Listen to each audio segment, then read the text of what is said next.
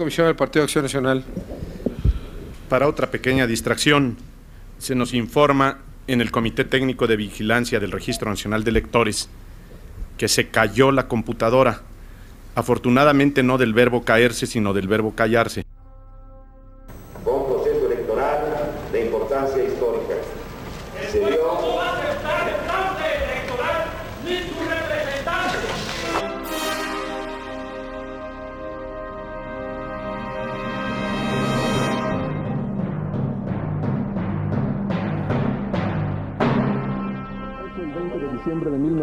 1994, los mexicanos sufrimos el trauma de una catástrofe económica inesperada y repentina.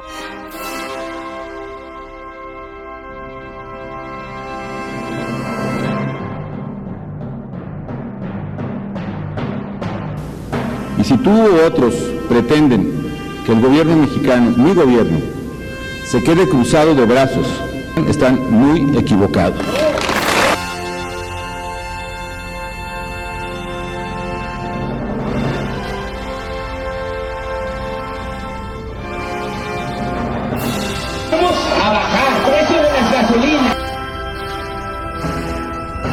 ¿No, va- no van a tumbar un árbol? Ni un solo árbol, pero no-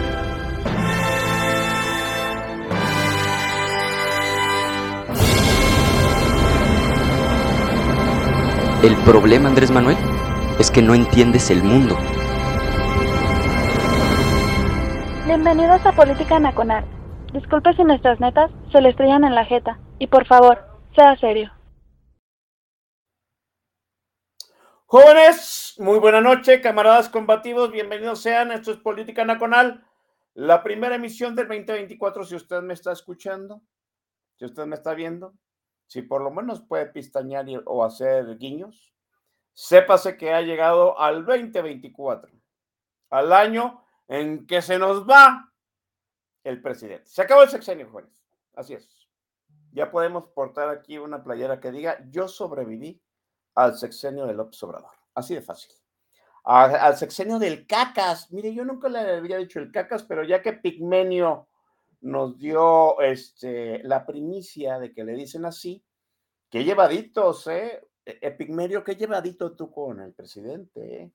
Bueno, eh, yo sobreviví al sexenio del Cacas. ¿no? ¿Qué llevados se lleva, eh, qué, qué llevados este Epigmenio el presidente como para hablarse así, ¿no? Gracias. Camaradas combativos, estamos totalmente en vivo. Sí, son 8 de la noche de un viernes. ¿A quién chingado se le, se le ocurre estar hablando de política en viernes? Pues a nosotros desde hace un buen de años. Este año cumplimos 15 años. ¡Ah! 15 años haciendo este programa. Chingada madre. Alguien debería da- darnos algo. Hacer, hacer algo, no sé, un pastel. Pastel no, porque Mire, hace 15 años el Chavira no tenía diabetes. Eso nos pasó en este lapso y ya no puede tomar, ya no puede comer pastel, y menos ahorita, ¿no? Que ando como por 160 de azúcar. Pero ya vamos para abajo. Bueno, bienvenidos sean ustedes, bienvenidos a, la, a los camaradas combativos que dan sustento a la emisión en vivo, que es el sindicato del TAC, que está ahí en el chat oficial de, eh, de YouTube. A ver, déjenme, si están ahí, como que no los veo, a ver. Déjenme ponerles saludos, camaradas, salúdense. Sí, díganse algo. Hay un pequeño delay, entonces vamos a dar. Miren, ahí está. Ya apareció ahí Cráneo Rojo, diciendo buenas, buenas. Ya está el presidente del TAC, Cora- el sindicato de acuerdos y bueno, qué bueno, gracias por ustedes, ¿no? Gracias a la gente que amablemente nos sigue también este, en eh, el podcast, que es el grueso de la, la- gente. Jóvenes, ustedes van a seguir teniendo su podcast, sin lugar a dudas. No, ya lo determinamos.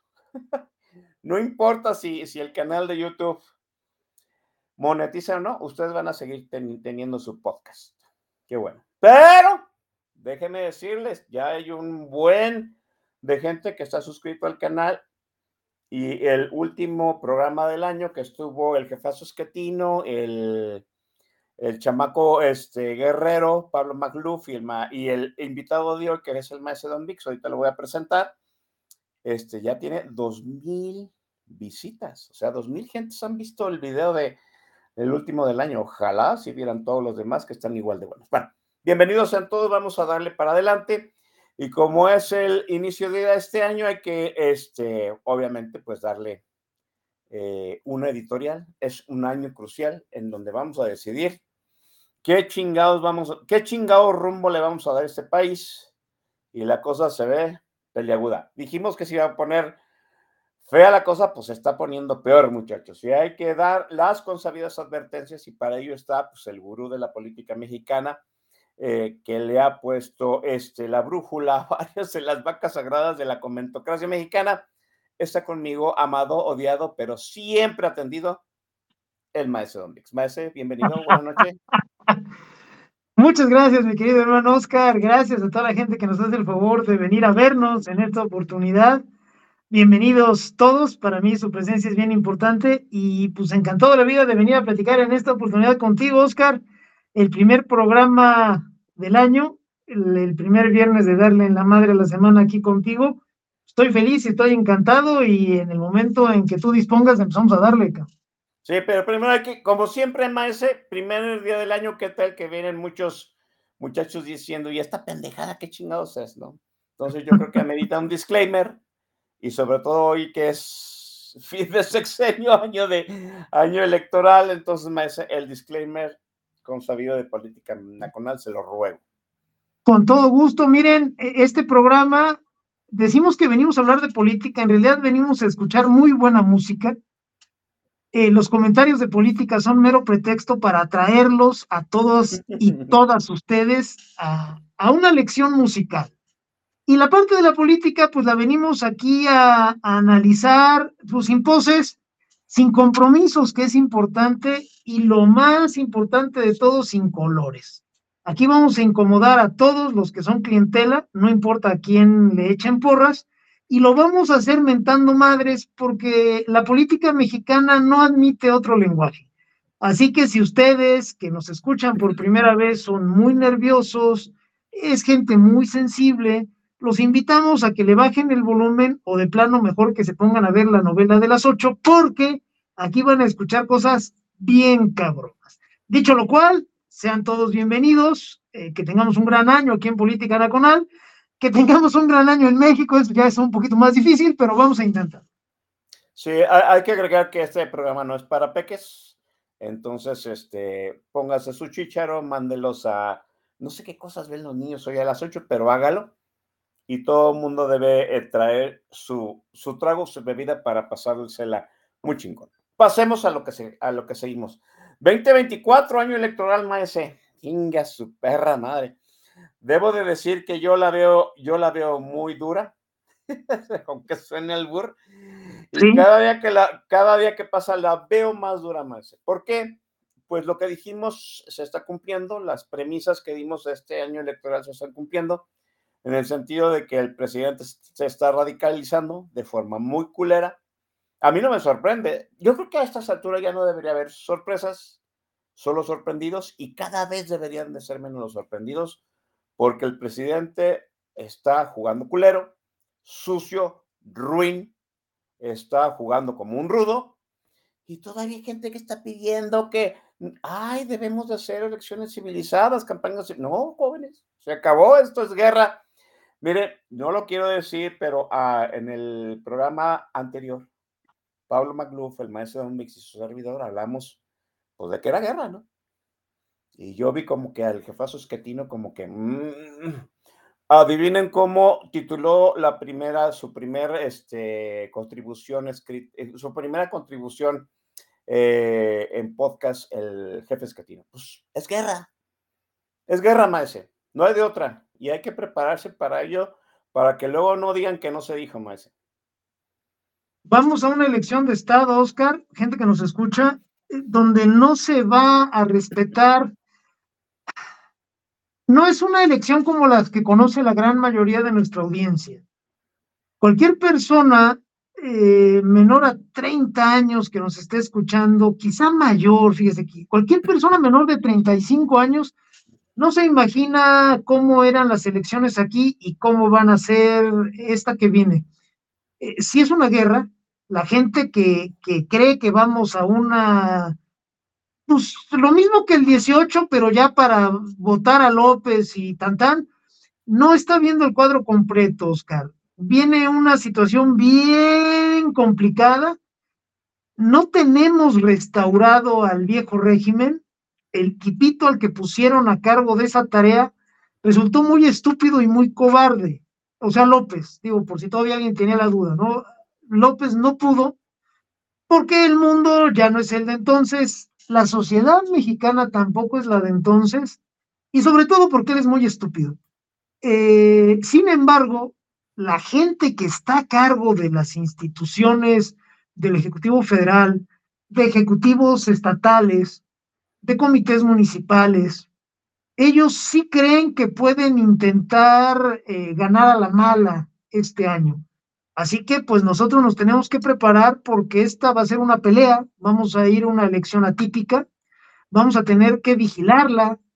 Es más, el trabajo ya empezó, vamos a tener que convocar al voto, el día de la jornada vamos a tener que movilizar el voto, no lo vamos a llamar acarreo porque eso tiene connotaciones feas de coacción, pero sí lo que vamos a hacer es llevar a los adultos mayores, vamos a asegurarnos que los muy jóvenes aunque sea por folclore y solo por la experiencia, acudan a las urnas y voten, vamos a tener que movilizar el voto. Vamos a tener que vigilar el voto durante toda la jornada, documentarlo, compartir, narrar la, la elección. Y después, eso es lo más difícil. Después va a venir lo más cabrón, que es defender el resultado. Todos aquí esperamos que Morena pierda, y si pierde Morena, pues la única que puede ganar es Galvez porque el otro pendejo vestido de naranja, pues no es nadie.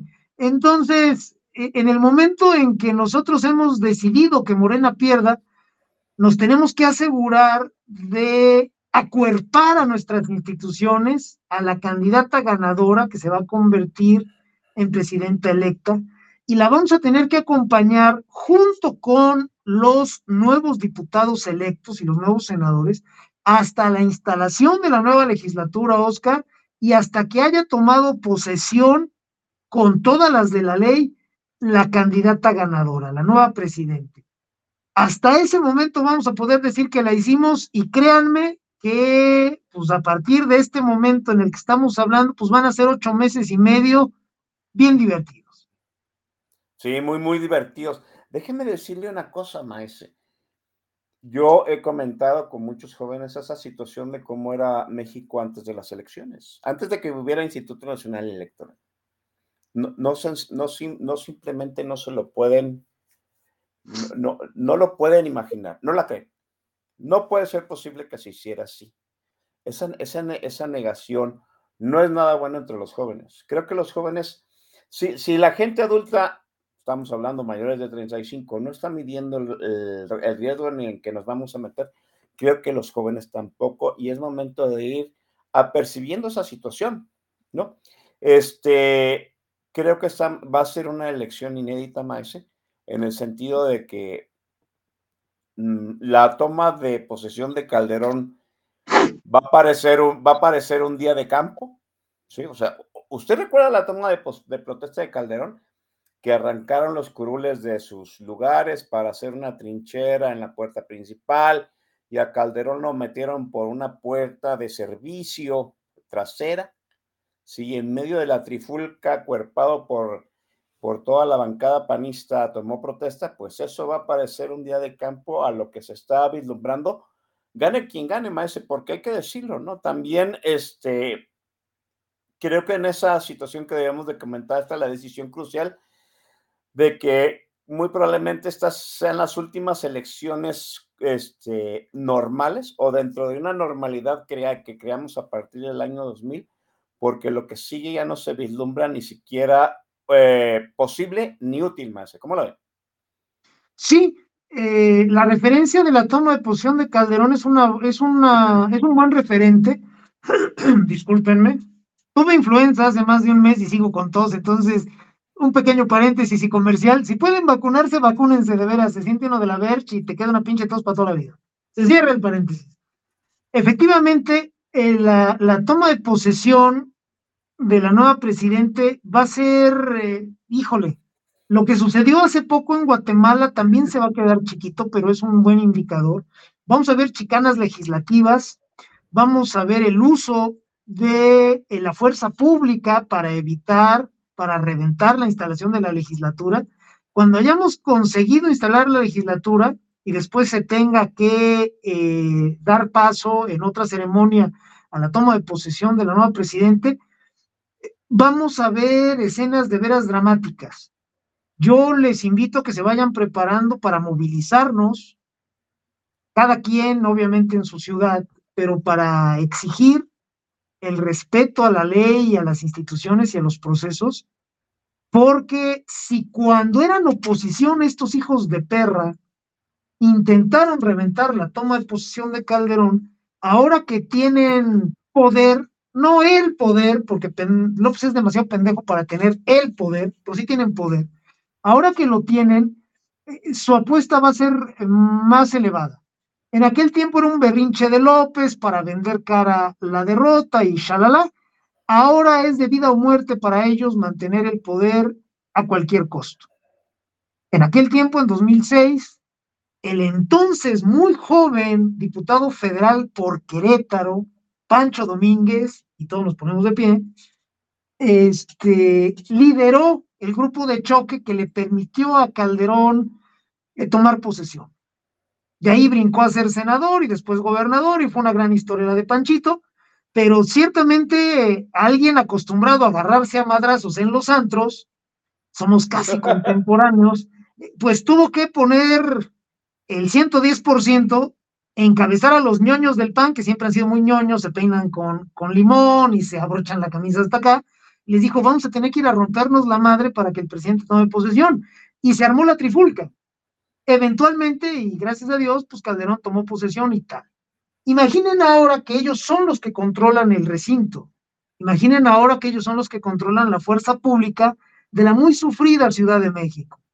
Bueno, pues los ciudadanos tenemos que decir desde hoy, exigir muy claramente y coordinarnos para que la exigencia sea creíble, que necesitamos que la ley se respete, si no empezamos desde hoy a cantárselas así, más difícil se van a poner las cosas. A mí me han venido a decir desde el miércoles que publiqué en Publimetro un llamado similar a este, Oscar, gente que nos escucha, me han venido a decir, oye, güey, pues primero hay que ganar la elección. Discúlpenme, pero eso lo estoy dando por hecho. O sea, tenemos que ganarlo. Y ahora, desde ahora, nos tenemos que poner a pensar en qué va a pasar después. No son nada más buenas intenciones. Después del cierre de precampaña de Galvez, después de los cambios que bendito sea Dios eh, le hizo caso al clamor popular y ya implementó, a mí me parece que en todas partes se ve como posible un triunfo opositor. Pues tenemos que darlo por hecho y trabajarlo y, y ponernos de acuerdo para que el triunfo sea por el mayor margen posible, pero también nos tenemos que ir preparando. Yo veo a mucha gente, Oscar, no sé si sea tu caso, Veo mucha gente que ha construido un fetiche en torno al 2 de junio, más Galvez, más mi voto, y creen que en ese momento ya este, estamos del otro lado. Creen que es una elección normal. Qué bueno que tú lo planteaste así. No es una elección normal, ni de pedo es una elección normal. Vamos a ir a rompernos la madre literalmente para que respeten nuestro voto. Entonces, pues si alguien por ahí no está muy en forma, póngase a chingarle porque vamos a tener que ir a, eso, a rompernos la madre, Oscar. Sí, definitivamente. A mí no me queda, no me queda la menor duda. Creo que es momento de ir este, caldeando los ánimos. No, no, no, no ser un, un del desastre, de, definitivamente no, pero sí hay que esperar lo peor de estos personajes que ahora ostentan este, pues, los grupos represivos. No déjese usted las instituciones o el voto, los grupos represivos. Hay que recordar que, en que hasta el momento, pues hasta desde que yo recuerde, nadie había metido este, al ejército más que para cuestiones de honores y esas cosas armado al recinto legislativo. Morena ya metió soldados armados al Congreso, entonces eso es un aviso. Morena ya está utilizando al ejército para reprimir poblados que se están quejando de desplazamientos, que se están quejando de esto. O sea, Morena ya está, ya está, está empezando a utilizar las, las las, este, los organismos represores para empezar a callar la oposición. Esa situación de que Mario Delgado diga, oiga, la marcha de febrero ¿es, e, es, ¿es legal o no legal? Ah, chinga tu madre, Mario Delgado, ¿no? O sea, ¿en qué momento voy a esperar a que un mequetrefe del tamaño de un jefe de un partido político me diga cuándo marchar o no marchar? Pues eso es un llamado, porque eso es lo que traen en la cabeza, ¿no? Cómo limitar la acción del ciudadano. Eso están pensando. La gente, la gente de abajo, la que está haciendo el movimiento territorial de Moreno, está pensando cómo limitar el trabajo ciudadano y el trabajo ciudadano empieza desde ya. Desde ya que su familia, su entorno, sus hijos, primero para ir a votar, proteger la elección más. A mí, a mí mire, yo sé que muchas familias lo hacen, que bueno, agarran todos y se van junto con hasta con la mascota familiar que es un miembro más de la familia y van en bola a, votar. Hay otras familias que no se te va a olvidar votar, no te va, y dejan que los hijos se desperdiguen y no, ahora es momento. Yo, yo lo dije en mi familia, ¿no? Si no vamos a ir juntos porque no nos toca la misma casilla electoral, ese día en la noche nos juntamos y antes de que cierren las casillas, el que no haya ido, lo vamos a forzar a ir. Así hay que forzar el voto de, de, los nuestros porque no se puede, no, no debe de faltar nadie a la jornada electoral. Si usted puede ser observador electoral, si usted fue electo para ser este miembro de, funcionario de casilla, si usted puede apuntarse para ser funcionario de casilla, ese es el momento en que debemos de acuerpar la elección, que es el punto inicial más, acuerpar la elección y apoyar de alguna manera con una narrativa en la campaña, porque siento que eso, eso sí nos está funcionando más. ¿Usted cómo lo ve? Mira, sí, tenemos que eh, involucrar a la mayor cantidad de gente posible. Hay muchas personas que no van a votar por Morena, pero que todavía no tienen muy claro por qué deberían de votar por Xochitl. Así es. No ayudan las carencias que ya hemos comentado en extenso aquí, que no voy a repetir porque van a venir otra vez a decirme, no mames, ya no le estés chingando, está haciendo el esfuerzo y Pero sí les voy a decir que esas personas que todavía no tienen muy claro por qué deberían ir a votar, las podemos incluir en esta, en esta cruzada democrática por el lado del voto, del civismo. Así es. Mira, es muy fácil. A las personas las tenemos que sacar a la calle a votar. Y de alguna manera, y Oscar, tú lo sabes porque lo viviste, yo también lo viví. En los ochentas y 90, aun cuando las elecciones no eran libres, el ir a votar, el discurso que dominaba la discusión pública era que si ibas a votar, era para cambiar al gobierno. Se daba en automático, pues. El que va a votar es porque le interesa cambiar a este gobierno. Y fuimos creando eh, un discurso que al final del día era, güey, si no es con votos, pues entonces, ¿cómo, cabrón? Tenemos que sacar estos indios y creamos una masa crítica en cada elección, 82, 85, 88, shalala, shalala, shalala, hasta que le partimos eh, el, espinazo al sistema. Ya teníamos instituciones confiables, sí, pero lo más importante era la participación ciudadana. Claro. Tuvimos mártires, el Maquío, por ejemplo, ¿no? un auténtico mártir de la democracia. Si ahora nosotros queremos tener una votación masiva, necesitamos que la gente nos entienda que lo que importa es salir a votar. Si al mismo tiempo, como ya está caminando, tenemos una campaña que vuelva aborrecible a la marca morena, ya nada más con sacarlos a votar, ni siquiera les tenemos que decir por quién voten. ¿Me explico?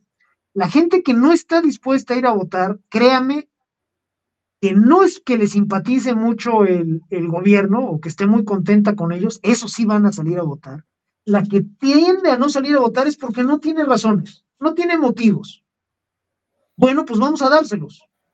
Oigan, vamos a mantener la democracia, vamos a conservar nuestras instituciones, vamos a eh, evitar que se nos diluya lo que costó tanta sangre y tanta lágrima y tanto sufrimiento durante tantos años.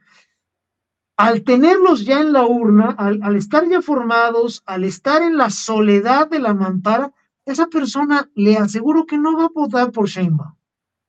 Y suponer que va a votar por el otro pendejo que se parece al burro de Shrek, tampoco, créanme, este güey no va a votar por él ni el Quijada de Mingitorio ni la TikTokera de Monterrey. Entonces, vamos sin miedo, tenemos que sacar a la gente. El mensaje es, quiero que votemos. Lo dice Oscar y lo dice muy bien gente que nos escucha. Nos tenemos que organizar desde la familia. Oye, ¿sabes qué? Vamos a votar y de ahí nos vamos a la barbacoa, cabrón. O sabes qué, no mames, es que ya me rugen las tripas. No hay pedo. Vamos a la barbacoa y de ahí nos vamos derechito a hacer la digestión en la fila, cabrón. Ese es el primer paso. Tenemos que crear grupos de WhatsApp, de Telegram, a través de los cuales no solo compartir información, sino también ya empezar a organizarnos. Las redes sociales como Twitter, Face, Insta, esa cosa extraña que es TikTok, no sirven para coordinar acciones, créame, es muy difícil. Donde sí es muy fácil, es muy expedito el ponernos de acuerdo para actuar, es a través de WhatsApp y Telegram.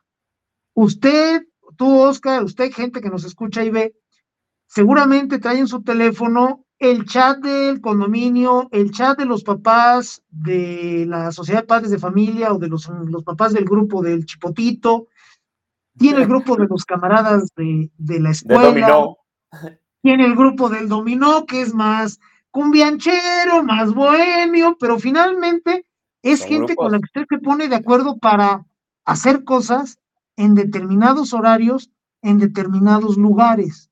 Eso es lo que necesitamos de cara a la elección y posterior. Y si las cosas se descomponen, previo, anterior. Necesitamos ponernos de acuerdo sobre actuar, hacer ciertas cosas a determinada hora en determinados lugares. Para eso sí sirve WhatsApp y para eso sí sirve Telegram. Entonces, pues es a lo que tenemos que ir, Oscar. Tenemos que invitar a la gente a eso. A ver, güey, vente, vámonos todos. Vamos a seguir haciendo una fiesta cívica. Nada más que hagan de cuenta que la fiesta cívica, en lugar de llevarse a cabo en un salón bonito y todo, la vamos a hacer en la polar. Entonces sí tenemos que ir armados y muy atentos porque la fiesta se puede poner culera, pero tenemos que seguir manteniendo, tenemos que seguir manteniendo la fiesta democrática. Los niños que todavía no votan, es invaluable llevarlos y que acompañen al papá y a la mamá, a la mampara y que les expliquen. Ahí estamos creando ciudadanía. No renunciemos a ella, Oscar, gente que nos acompaña. Me, me parece que esa situación que usted comenta es, es muy cierta, ¿no? Yo la primera vez que visité una casilla de votación fue de la mano de mi madre, sí. Ella, ella me llevaba cuando ella votaba. Oh, no, Ahí vi las listas nominales escritas a máquina de escribir. Mi, madre y mi, ah, mi madre y mi abuela se llamaban igual, entonces tenían que ser nombres continuos en la lista. A veces aparecía mi madre, a veces aparecía mi abuela, a veces a mi madre la mandaban a una sección que no le correspondía, o sea, todo, todo mal hecho la, elección, todo, todo mal hecho. El temor del robo de urnas, cuando llegábamos, recién llegábamos y la, la, urna ya tenía boletas, o sea, todo un show. Pero el ciudadano, el ciudadano común acudía a votar. ¿Por qué acudía a votar? Precisamente por esa situación. Algún día iba a sacar al PRI de los pinos. Y se nos concedió. Pero para que se nos concediera jóvenes, como dicen, en el pedir está el dar. Y pedir es ir a votar. Se necesita sacar a la gente a votar masivamente para el 2024 y tenemos seis meses, poquito menos de seis meses para lograr que todo el mundo salga a votar. Nada de que esta encuesta ganó, esta encuesta dice que ya no necesitas presentar nada, nada. La encuesta que vale es a la que tenemos que acudir masivamente. Bueno, es el primer programa de eh, el 2024. Hay que empezar, como dice el maestro Don Vice el disclaimer inicial, a darle importancia a lo importante que es el playlist de este eh, espacio, de este programa, que en realidad pues, su razón de ser es darles buena música. Maese, atienda aquí a la chamacada. Ciertamente, mi querido hermano Oscar y, y, a la gente que nos está acompañando, ya llegamos al momento importante del programa. Todo lo que hemos platicado, pues es trivial. Aquí lo chido es la música y en esta oportunidad, pues yo sé que ustedes eh, los he estado mal acostumbrando con música muy comercial. En esta oportunidad sí. les voy a poner auténtica poesía pedera. Pedera en el sentido de que estas son canciones de peda, muy bonitas. Yo las descubrí pues ya cuando casi estaba retirado de la vida artística, entonces pues lamento mucho eso. Con estas canciones yo sí me hubiera quedado unos tres años más en el agua. Y bueno, este, las van a reconocer. Es un gran, es un gran conjunto que a lo largo del tiempo ha perdido, ha cambiado integrantes y sin embargo sigue siendo una cosa chula. La primera canción, yo sé que les mama, yo sé que se la saben, yo sé que van a empezar a cantarla y van a agarrar el cepillo de dientes el cepillo de cabello como si fuera el micrófono y la van a empezar a cantar acompañándonos. La canción se llama Ángel, la interpreta el grupazo Elefante cuando son las 8 de la noche con 31 minutos tiempo del centro de México. Al término de ella regresamos aquí, Oscar Chavira y Eldo Mix en Política Nacional.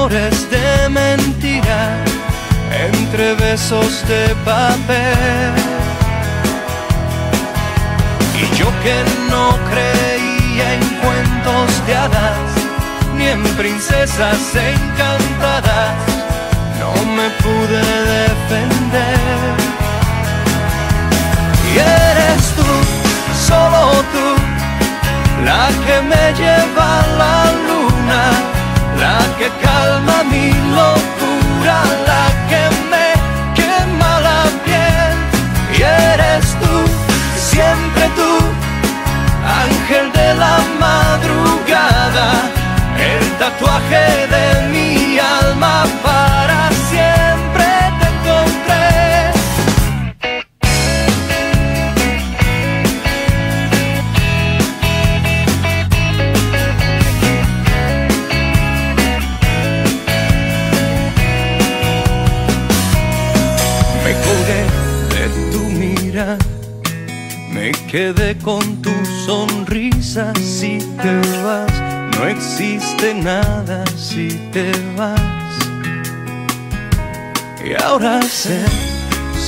sé, te cruzaste en mi camino, encontré el paraíso y me quedé. Y yo que no creía en cuentos de hadas princesas encantadas, no me pude defender.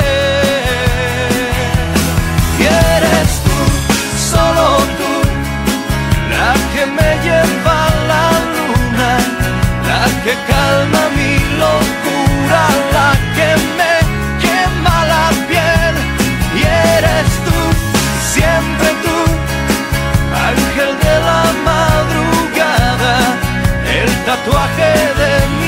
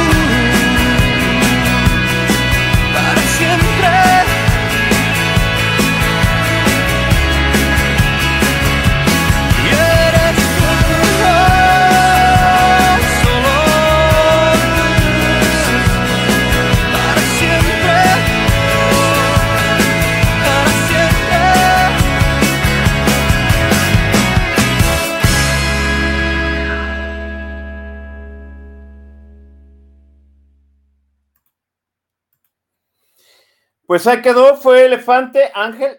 Maese, ahora sí, este, déjeme decirle una cosa, sí me sorprende porque parece que ha gustado la canción. Y, y eso es cierto que ya lo tenía muy, muy, muy desacostumbrado a música en español, pero ha gustado Elefante Maese. Sí, bueno, Elefante es un grupazo, para decirlo tajantemente. Eh, la gran mayoría de nuestra audiencia es gente divertida, gente pues, que le gusta la vida y disfrutar de sus mieles. Y seguramente en más de una peda cantaron a voz en cuello esta canción. Así que no me sorprende, qué bueno que la están apreciando. Eso quiere decir también que nuestra cruzada musical aquí en Política Nacional empieza a dar frutos, mi querido Oscar. Sí, hemos empezado muy bien el 2024, por ahí vi un comentario que sí. Qué bueno. dice el chamaco latoso que ahora sí pusimos música con testosterona. No sé si funcione como música con testosterona, pero qué bueno. También de latoso dice que me parezco a su jefazo, al señor David Aponte. Yo le mando un, un saludo al señor David Aponte y le pido una excusa, ¿sí? por andar comparando a este miserable Jaracables con el señorón de este, el grupo de medios de, de, quién? del Universal, ¿no? Universal. Ponte, me le cuadro. Sí, este, ya le mandamos la primera mentada de madre al licenciado Manuel Barle porque era necesario, ¿no? Ya vio su recibo de la luz. Sí, viene con un pequeño aumento para este inicio de año, ¿no? Chinga tu madre, Manuel Barret. Ya es todo. Este, Maese, déjeme decirle que este, eh, además de la urgencia del llamado al voto, este, creo que este 2024 necesita una narrativa porque estamos como que dispersos. Bien dice usted que este, pues Xochitl Galvez, la señora Galvez nos, ya nos da como que más, más cosas con que trabajar a pesar de las pendejadas de los este, dirigentes de los partidos, pero creo que a partir de que se dé esta marcha ciudadana en febrero, necesitamos que el ciudadano que sí está involucrado en la elección empiece a hacer su propia narrativa y se afiance, se amalgame, se amalgame una voz ciudadana que retumbe en los medios, en los grupos de WhatsApp y en cualquier canal que se pueda, Maese. Sí, necesitamos llevar esto más allá de lo que muchas personas suponen o, de lo que muchas personas están acostumbradas. Cuando terminó el proceso electoral intermedio en el 21, platicamos aquí y en otros ambientes lo que venía para el resto del sexenio. Dijimos y lo recuerdo muy bien, porque no fue una sola vez, que íbamos a tener que hacer muchas cosas bien hacia el término del sexenio para poder salir de este cagadero. Eh, muchas cosas, por cierto, que habíamos hecho perfectamente bien el siglo pasado. Fíjate nada más qué enormidad de palabras, ya estamos viejos. Estamos hablando del siglo pasado, cosas que hicimos muy bien el siglo pasado y que este siglo como que se nos fueron olvidando, ¿eh? Eh, para los muy jóvenes les cuento, los sexenios de Luis Echeverría y López Portillo, la docena trágica que terminó en el 82, de 1970 a 1982, fueron dos administraciones lamentables. Hagan de cuenta lo que estamos viendo ahorita, un cagadero. México eh, no estaba tan enlazado al mundo, el mundo en general no estaba enlazado, por eso los efectos fueron más devastadores, todavía más y eso provocó una gran molestia entre la sociedad mexicana. La molestia nos llevó a la crítica, la crítica nos llevó a la movilización y la movilización nos dio ocho años después cambios radicales en la política. ¿Cuáles fueron eh, los pasos? En el 82 entra un nuevo presidente, se le exige, siente las tensiones, y las tensiones no aminoran en ningún momento de su sexenio. Hacia el final del sexenio de, de la Madrid ya está claro que México debe de cambiar. Hay otro grupo político haciéndose cargo del país, el de Carlos Salinas, y México empieza a abrirse al mundo y eso implica cambiar las leyes y cambiar muchas cosas que estaban muy mal. La sociedad mexicana, pues, cuando llega a la elección del 94, ya tenía más de 10 años movilizada, enfocada, crítica, exigente. De tal suerte que en el 94 tuvimos tres muy buenos candidatos, tengo que decirlo, ahora a la distancia aparecen gigantes. Ernesto Cedillo, el jefe Diego y Cuauhtémoc Cárdenas. Me atrevo a decir que ahí con cualquiera que hubiéramos hecho ganar nos hubiera ido bien, ¿eh? A lo mejor no tan bien como Cedillo, pero no habría sido un desastre. Ahora, este, 30 años después, hay que decir que con quien votemos va a ser una cosa del nabo, ¿eh? Sí, eh, votando por Galvez tenemos la oportunidad de trabajar mejor, de empezar a salir del hoyo, pero el, el, siguiente sexenio va a ser una cosa terrible y desde ahorita se los aviso para que no empiecen a decir, no, esos de pinche política nacional, dijeron que votáramos por Xochitl porque todo iba a estar a toda madre. Falso.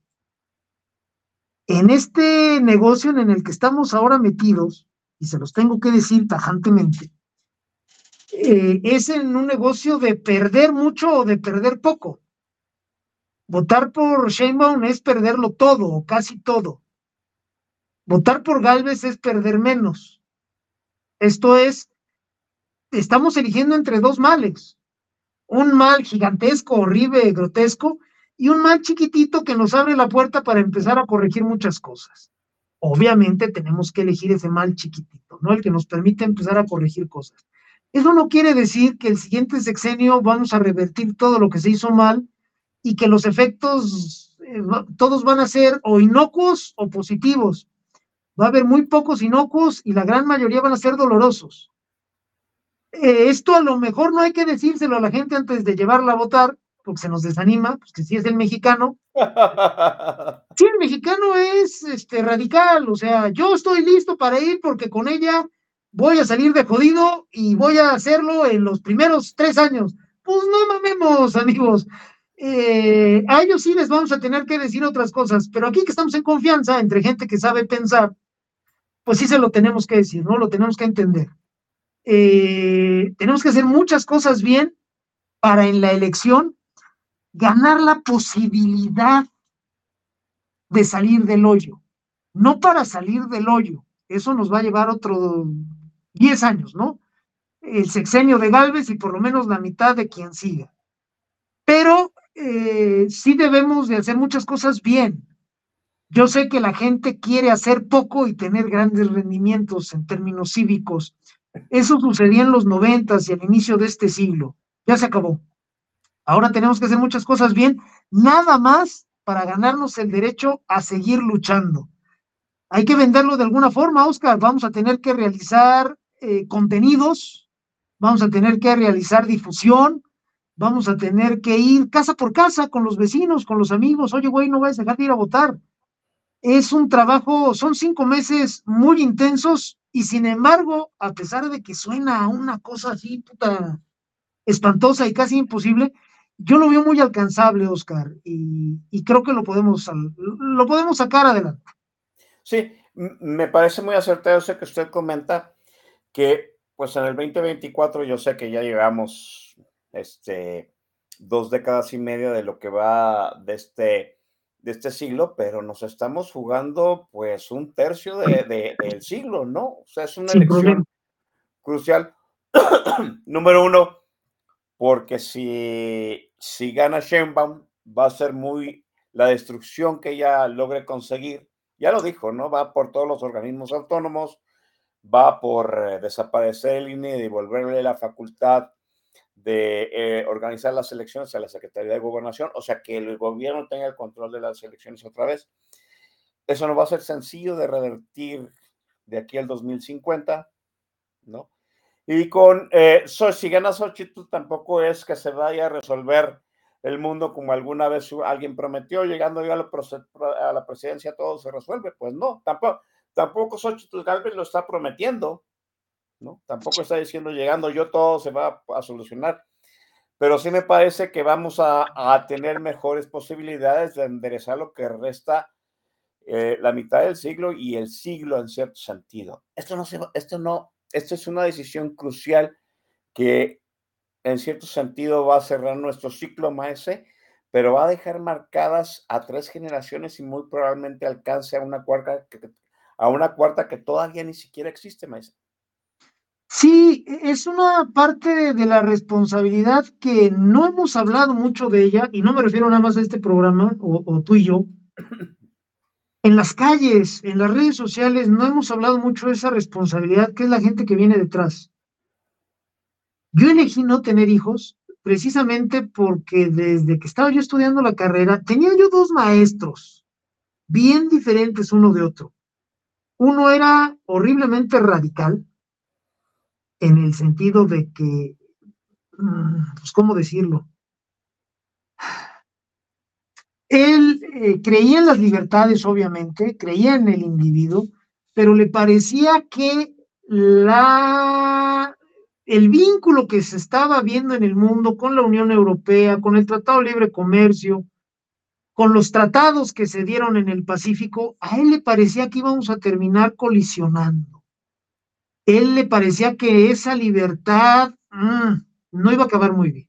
Y tenía otro maestro que era chairísimo, pero en serio chairísimo, eh, que para él todo ya se había ido al diablo. También era el eje, eh, la, el hilo discursivo, el eje discursivo era el libre comercio. Para los muy jóvenes que ahora pueden ir al Oxxo y encuentran todas las marcas de chocolates, les puede parecer ocioso hablar sobre el libre comercio. Oscar y yo, que somos de la misma generación, que nada más podíamos comprar chocolate Carlos V, y, y queríamos un Milky Way o algo así, pues teníamos que esperar a la tía Piolina que iba a Estados Unidos de vacaciones, le dábamos nuestros ahorros para unos tenis Nike y para unos chocolates. Bueno, por eso el gran tema en los 90, mediados de los 90, era el libre comercio. Y mis dos maestros, mi yin y mi yang, los dos coincidían nada más en eso, que el mundo se iba a ir al diablo. Y a mí me pareció que tenían razón.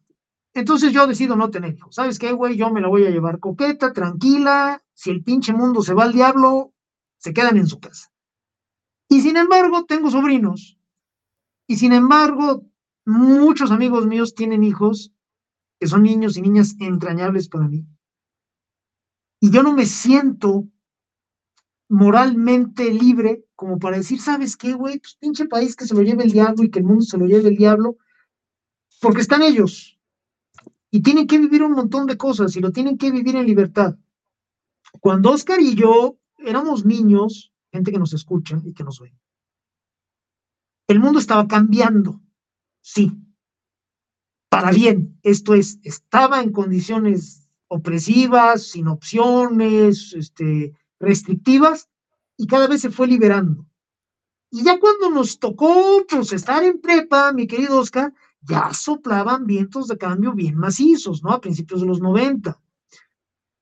A mí no me, no me gustaría que mis sobrinos y los hijos de mis grandes amigos crecieran en un mundo menos libre. No se lo merecen, no está bien, pues. Y como bien dice Oscar, las decisiones de lo que vamos a tener enfrente el, el 2 de junio van a impactar pues por lo menos otros 50 años. Así de cabrona viene la decisión. Quiere decir que gente que hoy todavía no nace va a ver definida su vida por lo que nosotros hagamos o dejemos de hacer el 2 de junio. Está bien cabrón. Si te tienes a pensar en que hoy las decisiones van a permitirnos restaurar la libertad, defenderla y restaurar las instituciones y el respeto a las leyes, o nuestras omisiones nos van a condenar a regresar a ese mundo triste y horrible que va a definir la vida de gente que todavía ni siquiera nace. A mí me parece una gran responsabilidad que no podemos eludir, Oscar, gente que nos escucha. Tenemos que entrarle macizo. Imagínese usted, voy a tocar madera. Creo que esta madre que tengo aquí enfrente de mí es de madera y si no, pues háganme con... Sí, sí, sí, bueno, sí, porque soy supersticioso, pero también soy práctico toco madera, pero imaginemos que el régimen gana el 2 de junio. Imaginemos que logran capturar la corte por completo. Imaginemos que eso y el Congreso, que nunca ha servido de mucho en México, pero tenemos que hacerlo funcionar, no puede impedir la destrucción de los organismos autónomos. Volveríamos a la época de José López Portillo, ni siquiera la de Echeverría, ¿eh? sería a la de López Portillo, a la del negro Durazo, ya estamos en la época o los efectos similares a la época de los cadáveres del río Tula, que tú recordarás, Oscar. Si usted que nos escucha no conoce esa bonita anécdota, pues revésele a Google. ¿Quiénes eran los muertos del río Tula? Imagínense que volvemos a ese mundo. Gente como Oscar y como su servidor, mis padres, la madre de Oscar, nuestros hermanos mayores, quizá nuestros hermanos menores, ya sabemos movernos en ese mundo. Sería tristísimo volver a él, pero no sabemos mover. Vamos a sobrevivirlo. Pero la gente que hoy tiene menos de 30 años va a caer como moscas. Se los van a tragar. Créanme, es un mundo muy feo. Es un mundo donde vas por la calle y si se acerca un policía, necesitas eh, muy discretamente empezar a tomar otro rumbo, no encontrarte con él. No debes ni llegar a donde está él, pero tampoco debes de salir corriendo. En los dos casos estás pelas, güey. Es un mundo donde vas a realizar un trámite, el más sencillo del mundo, y la señora que te tiene que atender está almorzando a la vista de todos y te dice de mala manera que te esperes a que termine de almorzar para ver si puede realizar tu trámite. Es un mundo donde necesitas eh, sacar una licencia y te van a pedir dinero por abajo del agua porque si no, no te la dan. ¿Por qué? Por sus huevos. Es un mundo horrible. es, un mundo, es, un mundo, maese, donde no había medicinas en los hospitales, en las clínicas, y te daban un teléfono para que te llamaras y te quejaras, y ese teléfono más te servía para decirle, pues es que no la tenemos. ¿Les, suena? Ah, pues ese mundo. ¿Les suena? Ya estamos ahí otra vez, ¿eh? Ya estamos ahí Es un mundo donde querías tener una línea telefónica y se tardaban un año, año y medio en ponértela. Y con palancas. Por supuesto, necesitabas conocer a alguien y darle dinero. ¿Y sabes qué? Te la instalaban y la puta línea funcionaba cuando le daba la gana. Bueno, era un mundo donde nada más alguien vendía gasolina, una sola empresa, y la vendía al precio que se le daba su chingada gana. Sus bombas no funcionaban. Mi padre, yo lo recuerdo bien, él siempre pedía lleno. Es la forma en que menos me van a estafar, cabrón. Me lo tienen que llenar. Y este carro le caben 35, 40 litros. Bueno, pues no puedo pagar más de eso. Dale. ¿Por qué? Porque las bombas no funcionaban. Los numeritos no giraban. Así de huevos. Y tú dices, oye, pero ¿por qué no la arreglan? Pues porque en este acuerdo cívico en el que vivimos, el hecho de que la bomba no marque lo que te están vendiendo, vale madre. Bueno, en ese mundo, Oscar Chavira y su seguro servidor se saben mover y seguramente muy tristes, pero sobreviviríamos a él. Pero la gente que tiene menos de 30 años, en lo que se adapta, en lo que le cae el 20 de lo que está sucediendo, de la horrible situación en la que ahora se encuentra, se los va a cargar el payaso, amigos. Entonces, entre más joven sea la persona, más le interesa salir a votar. Explíquenselo así. Primero, usted que me escucha y que tiene menos de 30 años, reflexione al respecto y después, cuando lo comprenda, yo sé que usted se va a horrorizar, tranquilícese, estamos a tiempo de resolverlo, salga a avisarle a la gente de su generación que si gana Sheinbaum, se los va a cargar el payaso.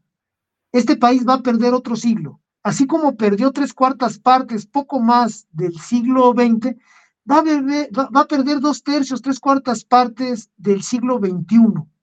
Y eso está, sinceramente, de la vercha. No los quiero espantar, pero es la realidad, nomás es lo que es. Entonces, sí vayan poniéndose las pilas porque lo que viene es realmente dramático. y curiosamente estamos repitiendo el ciclo, ¿no? O sea, perdimos tres cuartas partes del siglo pasado tratando de llevar hasta sus últimas consecuencias una ilusión revolucionaria que para cuando ya cumplía 80 años ya no funcionaba, pero ahí seguíamos metidos en que la revolución nos iba a hacer justicia y hasta que desoyamos la revolución encontramos un, un poco de justicia. Eh, Maese, súrtales a los muchachos ese momento de refil sonoro que, que, ya, que ya requieren nuevamente con Elefante. Ah, ese es un rolonón que salió en, en, en, la canción Amarte duele, maíz. Es una rolota, se van a parar a bailar y las y los más audaces se van a empezar a tocar. Es una rolota. La canción, sí, en serio, la verdad es una Fuera máscaras, menos la mía, porque si no tenemos un feo. Pero todos los demás fuera máscaras, porque lo que sigue es hermoso. La canción se llama Sabor a Chocolate, cuando son las 8 de la noche con 58 minutos, tiempo del centro de México. Al término de ella, estamos aquí con ustedes de regreso, Oscar Chavira y el Don Bis en Política Nacional. Bueno, te dedico a esta canción. No manches, qué oso. ¿Quién eres ese güey? Ay, un galán. ¿Un galán? ¿Y Francisco qué? Ay, ¿Francisco qué? ¿Qué te dijo? ¿Y qué te importa, güey? Oh, chingadini. Que sí. ¿Francisco qué? ¿No andas ahí como que con él o algo? Déjame ver la canción. Ay, pues qué mamona, ¿eh? Unos ojos que me invitan a probarte. Piel de duraznillo, corazón de chocolate, alma de manzana que me invita al paraíso y un par de melones porque Dios así lo quiso. ¿Por qué te fuiste? ¿Cuándo es que volverás? ¿Qué cosa me diste que no te he podido olvidar?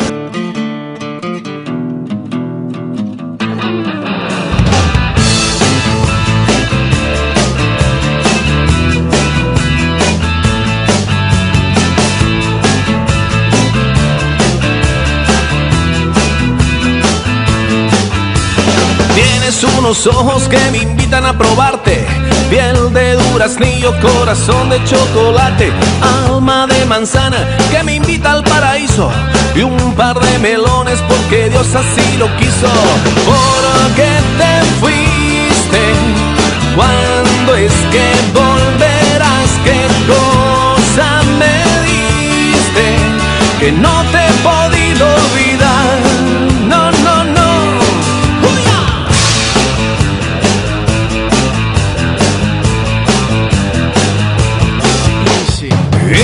tesoro escondido entre mi cama. Lluvia por la noche, solecito en la mañana. Agüita de coco, sirena en la playa. Mi sal, mi pimienta, mi niña mimada. ¿Por qué te fuiste? ¿Cuándo es que volverás? ¿Qué cosa me diste? Que no te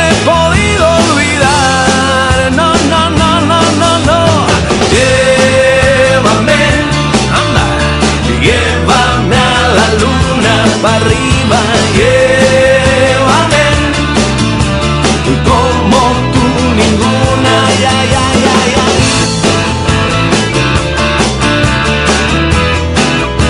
Sabor a chocolate.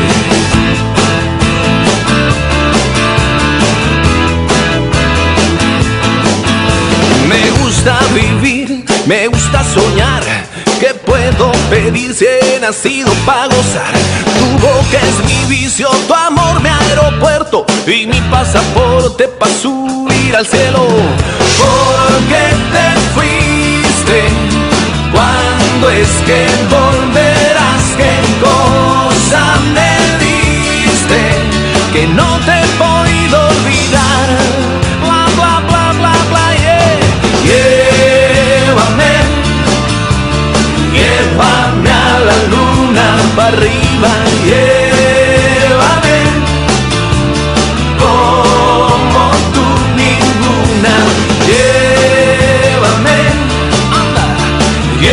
Llévame a la luna,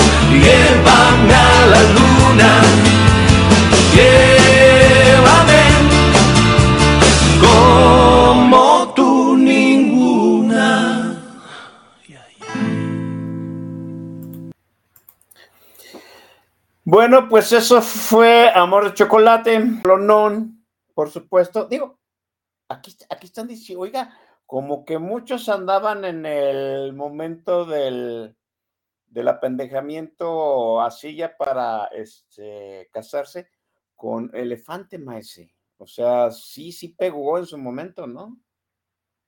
Era una cosa maravillosa. El hecho de que haya corrido a cargo de ellos el soundtrack de Amarte Duele, ya dice mucho, ¿no? De dónde andaba, dónde andaba Elefante en sus momentos cumbres, ¿no? Eh, eh, la historia del prieto que se queda con la güera, créame, sí sucede, se lo dice un prieto. Entonces, eh, sí, hay que decirlo, no, sinceramente, Elefante tuvo y mantiene, porque pues ya no están muy activos, pero, pero su arte ya se quedó ahí. Elefante tuvo el gran acierto de ponerle un aire cachondón a la forma en que el hombre le hablaba a la mujer. ¿Me explico? O sea, algo entre los boleros que cantaba Luis Miguel y algo entre la mierda de peso pluma. En mero, en medio está Elefante. Entonces, a mí me parece un gran acierto y creo que por eso estamos teniendo éxito en esta oportunidad, mi buen Oscar. Sí, gran película, debo decir, a Martel Duele de un director que, debo decir, debería regresar, Fernando Sariñana, que supo narrarle a una generación, por supuesto, en, en mi generación, definitivamente, con este Marta Mis Cositas y Gareda, ¿no? Debo decir dos cosas, dos cosas de Marta y Gareda. Yo la conozco en persona. Es el mayor fraude visual del cine mexicano, es cierto. Luego les explico por qué, pero es una gran, gran, gran mujer. Y pasa, sangre liviana como usted no se imagina. Donde se para y le piden este, foto o su, autógrafo, la chamaca se para, saluda, sonríe, da autógrafos y muy relajada. Una tipaza, Marta Gaia, definitivamente. Este, eh, ¿en qué estábamos? Ah, sí, perdonen, en, en, en, las cuestiones políticas. Déjenme hacer memoria. Lo voy a regresar al primer programa donde usted estuvo. El programa, en el, primer programa donde estuvo el maestro Don Puig fue el programa 2. 2, o sea, estoy hablándoles que ya casi hace 15 años. Recuerdo que hablábamos de la Honorable Liga de las Tinieblas, que fue el, el, este, ese programa donde hablamos de cómo se creó la Honorable Liga de las Tinieblas. La Honorable Liga de las Tinieblas, déjeme darle rápidamente un resumen, se creó a partir de la convergencia de varias gente que tenía la noción de que, que había que, que, equilibrar la narrativa que estaba ofreciendo Andrés Manuel López Obrador con respecto a la narrativa que presentaba Felipe Calderón, porque hay que decirlo también, Felipe Calderón también empezó medio, medio tibiezón el asunto, ¿no? O sea, la campaña de Calderón luego carburó como debería de ser, pero en ese inter hubo gente que dijo, pues aquí hay que equilibrar la narrativa convergieron y se creó la Liga de las Tinieblas y me quedó a mí, imagínense 15 años después esa situación de que había que nivelar la narrativa que presentaba el régimen y me parece, maese, que hoy nuevamente es necesario esa situación. Y, y, lo estamos viendo, ¿no? El presidente, el presidente lo dijimos, perdió la narrativa de la mañanera desde hace un buen ratote y hoy sale todos los días por lo menos dos tercios de la mañanera a defender su administración de la realidad que le escupe en la cara un día sí al otro también. Bueno, maese, a mí me parece, maese, que es necesario mostrar el país, la realidad del país y hacer que todos los días, un día sí, un día no, les escupan cara, en la cara al régimen la realidad de cómo está el país y a la gente que todavía dice, no, pues estamos muy bien, o la gente que todavía no tiene, como usted dice, argumentos para decidirse ¿Por qué no debo votar por el régimen?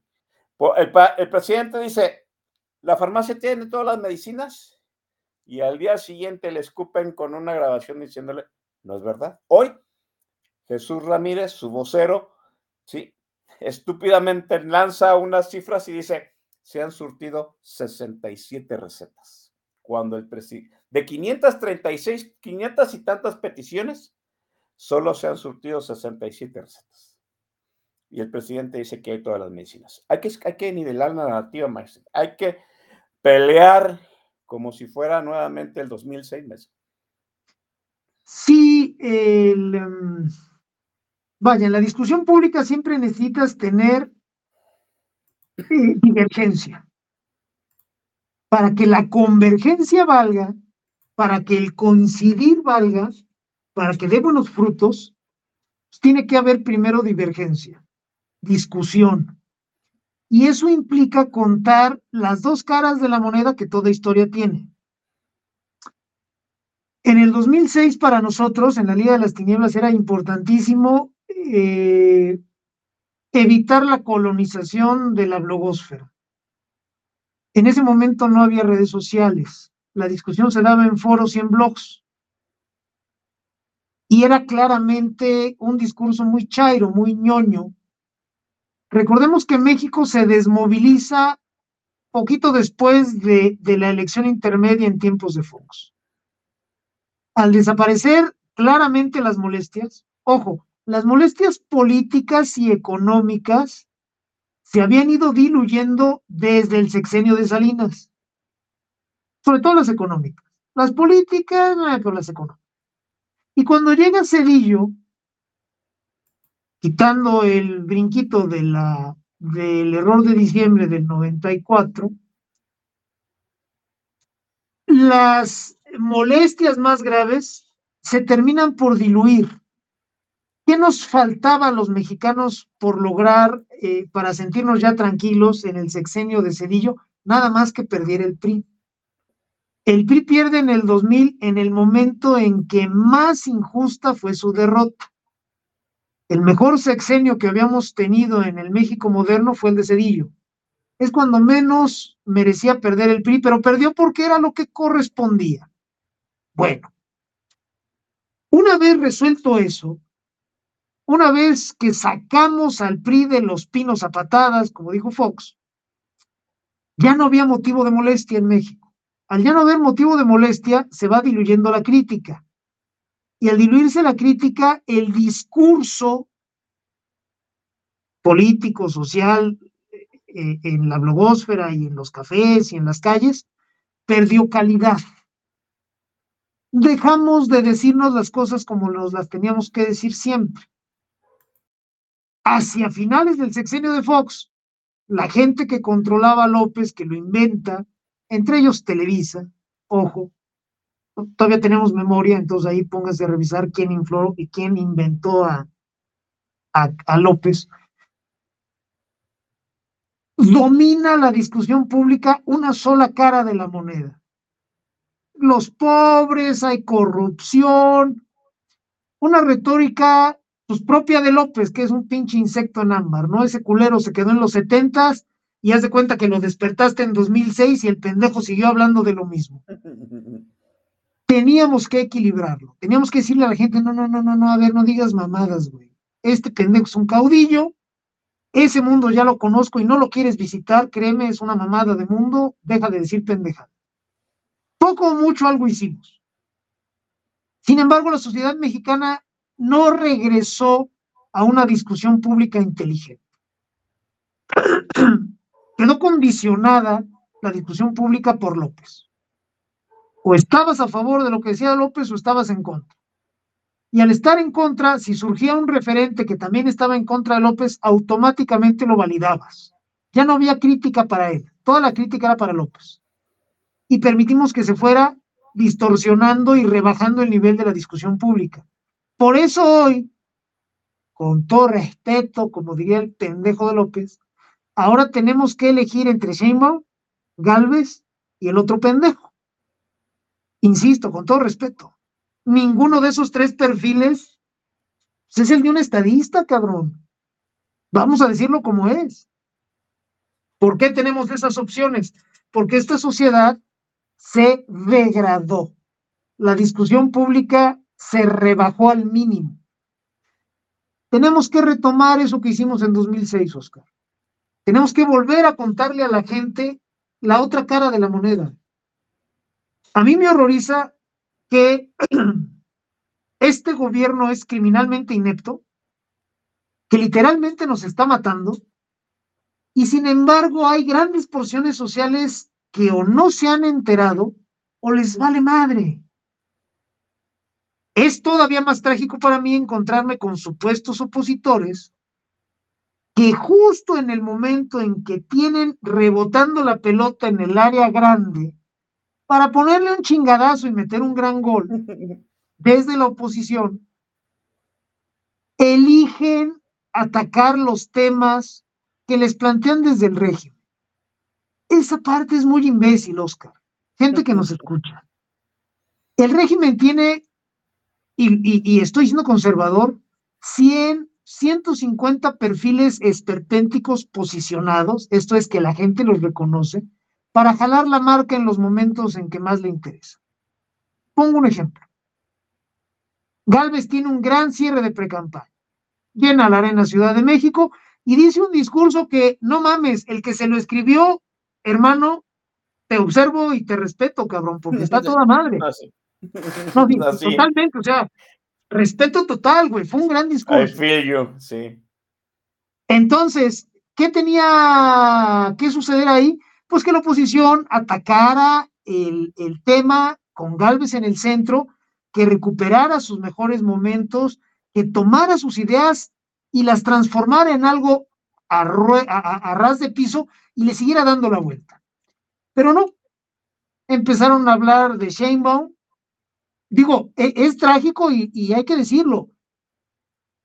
Cuando Xochitl sube fotos de la Arena Ciudad de México a reventar, hubo opositores que para todo lo que les alcanzó la perra cabeza fue para poner fotos del Estadio Azul vacío con Sheinbaum. Güey, enfócate, hijo de perra. Y después pasó eso y salió la tía Tatis a jalar la marca, y ahí van todos los pendejos de la tía Tatis. Y justo cuando la tía Tatis empezaba a desinflarse, entre Pigmenio. Bueno, así no se puede, Oscar. Digo, lo vamos a hacer y lo vamos a conseguir con los capaces, pero tenemos que entender que una buena porción de la sociedad mexicana, incluidos opositores, no les alcanza la puta cabeza para, para salirse del discurso del régimen ¿Vamos a conseguir capturar la discusión a favor de Galvez? Es un reto bien grande. Yo aquí no me quiebro y, sigo trabajando, pero luego veo güeyes super ñoños que están supuestamente eh, eh, muy en contra de López y que sin embargo no se les prende el pinche foco ni por casualidad. Contra eso luchamos también, Oscar, y lo tenemos que hacer. Sí, así es. Ahí, ahí. No, hay cosas muy, muy interesantes en el discurso final de Galvez y nos fuimos con el teleprompter, ¿no? Cuando el teleprompter es X, es cualquier cosa. Dice, ahora está la discusión acerca de que Sheinbaum leyó su discurso y ella el teleprompter. Eso es lo, eso es, eso es nada a comparación de que Sheinbaum prometió seguir en la misma línea del Obrador y Xochitl Galvez ya marcó su línea. Ya está marcando, ya está diferenciando el discurso que era lo que pedíamos en algún momento y no estamos poniendo atención precisamente en esa situación. Pedíamos diferenciación, ya la tenemos y nos vamos a comparar las notas de Sheinbaum con el teleprompter de Xochitl. E, ese es, el punto. Me parece que estamos manejando lo superfluo por dejar lo que verdaderamente va a contrastar y va a pesar a la hora de tener la boleta de votación en las manos. A la, hora de que tengamos la boleta de votación en las manos, la gente no se va a, recordar el teleprompter, va a pensar en qué se está jugando Maese a la hora de marcar un cuadro. Esa es la parte importante, Oscar. Si nosotros sembramos suficientes razones para no votar por Morena, y al mismo tiempo movilizamos suficiente gente el día de la elección, la ganamos. Dicen que las, que las crisis son oportunidades, y yo lo creo, me, me crié con esa, con esa filosofía. El hecho de tener a una candidata opositora tan subóptima nos permite pensar en otros escenarios. Y lo podemos lograr. Esto es, no necesitamos a un Fox, ¿eh? Necesitamos volver a aborrecible la marca morena y necesitamos llevar suficiente gente a las urnas el día de la elección y con eso ganamos. Si nosotros no vamos a poder inspirar a la gente, la vamos a llevar físicamente, Oscar, gente que nos escucha, la vamos a empujar, no metafóricamente hablando la vamos a llevar a la urna, por favor, como un favor personal para mí, vamos a la urna. Y si ya logramos hacer aborrecible a la marca de Morena, y si somos capaces de no darle foro al entenado naranja, pues el triunfo es nuestro. Sí tenemos que eh, entenderlo de esa manera. Es una obligación cívica, moral, con los que vienen detrás.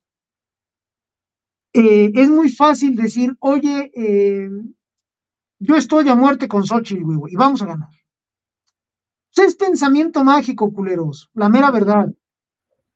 Después de su discurso y después de Arena Ciudad de México, es creíble un triunfo, eso está muy bien.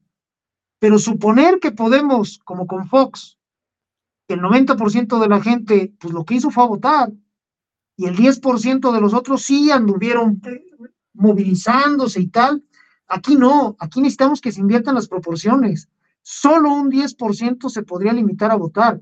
El otro 90% tiene que ser un chingo de cosas más. Vamos a hacerlas. Tenemos la capacidad. Podemos incidir a ese nivel. Nada más que sí, tenemos que ser muy realistas. Sin crítica a Galvez, ella no se entera dónde le está cagando. No, se enteraba tampoco. No, pues es que carajo, imagínate que tú eres Xochitl Gálvez, eres el candidato opositor. Imagínate que te mandan un publicista de parte del Comité Ejecutivo Nacional del PAN, que le pagan ellos. Imagínate que ese publicista fue el que se encargó de la campaña de Anaya y de Josefina. Entonces ahí tendríamos que empezar a sudar, cabrón. Vamos a suponer que fue mala suerte de Covarrubias eh, los resultados de Anaya y de Josefina. Vamos a suponer. Imagínate que te manda gente del Comité Ejecutivo Nacional del PRI, te manda más gente, ¿no? No te manda lana porque no se puede, pero lo que hacen es mandarte staff. Ellos lo pagan y, ojo, le reportan al CEN del PRI. Así como Covarrubias seguramente le reporta al CEN del PAN. Imagínate que tienes a tu equipo cercano y que tienes una agenda por cumplir muy ambiciosa todos los días no tienes mucho tiempo de estar haciendo autocrítica ni de ponerte introspectivo y decir, Señor, la estaré cagando. No hay tiempo. Entonces ahí es donde entra la sociedad civil, nosotros. La estás cagando. deja de cagarla. Y si hablas lo suficientemente alto y durante suficiente tiempo, lo que, lo que sucede es que te voltean a ver y te dicen, ¿sabes qué? Tienes razón, güey, ya no vamos a hacer esto o lo vamos a hacer menos. Pero es hasta que les pegas un grito durante suficiente tiempo. A mí me gustaría que los mexicanos fueran capaces de entender que puedes apoyar a alguien y al mismo tiempo criticarla. Esa gente que cree que apoyar a alguien es excluyente de criticar a ese mismo alguien, me da mucho pinche miedo, ¿eh? Pienso en ellos y sus parejas, por ejemplo. A ver, cabrón, apoyas a tu pareja, pero no la criticas pa' ni verga. Estás hundido, güey. Pienso en sus hijos. Y después me doy cuenta que sus hijos son esos niños que te encuentras en el súper y que se suben a tu carrito y que andan corriendo y pinches chamacos te dan ganas de ponerles un chingadazo y los papás, fulanito, ven, chingue su madre, señora, venga por su engendro. Bueno, es esa gente, esa gente que sabes que yo te apoyo, estoy contigo al 100 y por eso no te critico. Pues no mamen, pinches relaciones personales que deben de tener.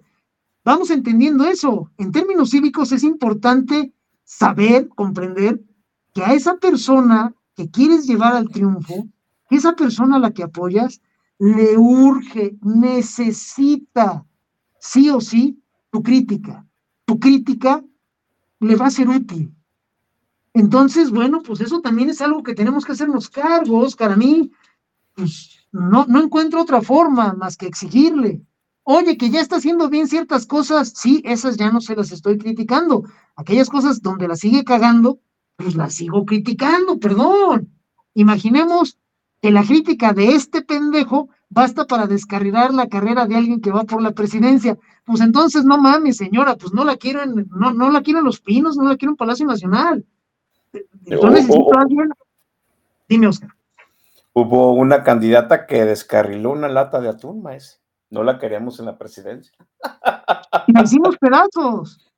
Y tú dices, oye, pero ¿cómo lo lograron? Pues era Zavala, tampoco era la Merkel, güey. O sea, date cuenta. ¿Sabes qué? Esta señora no entusiasma, ahora sí que ni a Calderón. Bueno, güey, pues ni pedo. O sea, gracias, señor, y hasta la próxima.